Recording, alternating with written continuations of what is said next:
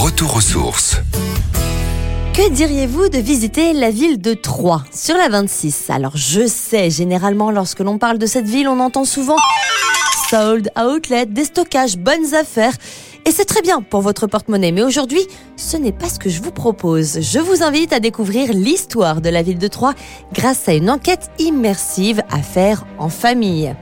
Lupin dans la ville contre Irène Adler, voilà l'escape game géant qui vous sera proposé. Vous endosserez la responsabilité de représenter soit Conan Doyle pour la version féminine, soit Maurice Leblanc pour les gentlemen. Vous m'avez vu, mais vous m'avez pas regardé.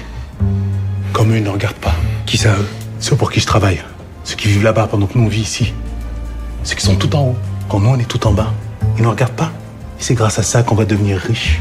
Embarquez pour une aventure ludique et scénarisée sous forme d'enquête avec des énigmes à résoudre, venez faire preuve de logique, d'observation, de dextérité le temps d'un après-midi. Pour participer à cet escape game, il vous faudra vous munir de votre smartphone avec de la batterie évidemment, n'oubliez pas, du livret et du sac de jeu fourni lors de l'événement. Pour vous inscrire et réserver vos billets, rendez-vous sur le site lupindanslaville.fr. Comptez 10 euros si vous avez moins de 15 ans, 16,50 euros au-delà et c'est gratuit pour les moins de 12.